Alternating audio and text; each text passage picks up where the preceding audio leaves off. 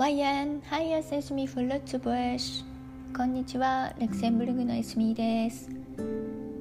今日は自然と調和をしながら暮らしましょうというお話をしたいと思います。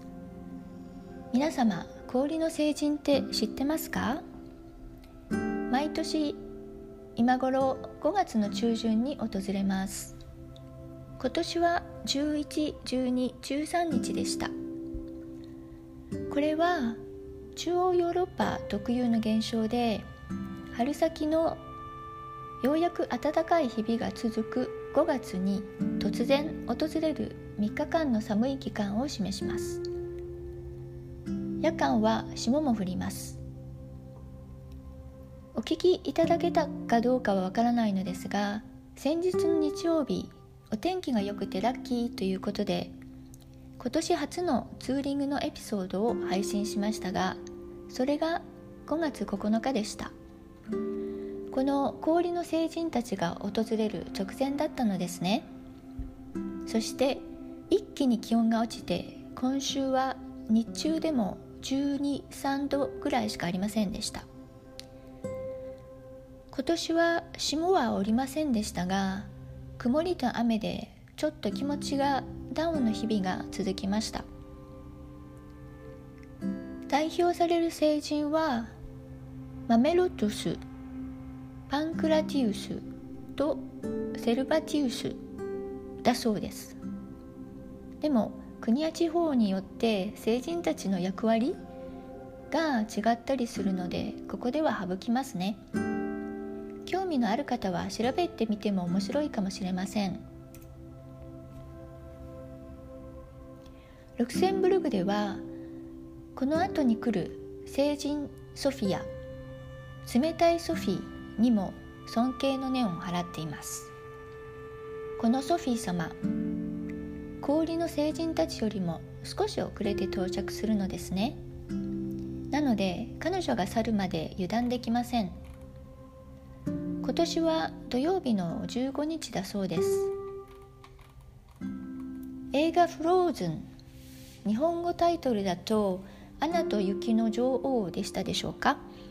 その中の女王エルサみたいに怖いですよ。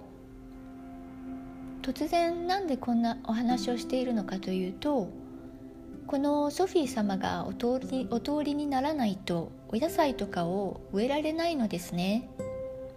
いやいえ植えてもいいんですよ。でも必ず死にます。ほんと強烈。一晩にしてやられてもう回復しないのです。そしてやり直し。暖かいから大丈夫と思って強行すると必ずがっかりさせられます。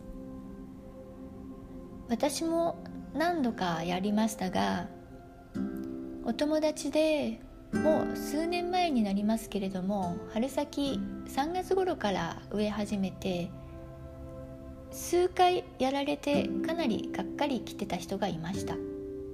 知らなかったのですね。残念です。ちなみに今日は1日で3回も氷が降りました。ああやっぱり植えなくてよかった。と思ったエスミでした。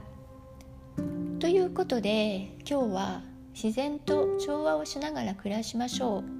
というお話でした。美しい暮らしの基本です。土曜日はちょうどマーケットがある日なので繰り出していくつか苗を仕入れていきたいと思います。今日も最後までお聴きくださいましてありがとうございました。エスミーでした。Bis gleich.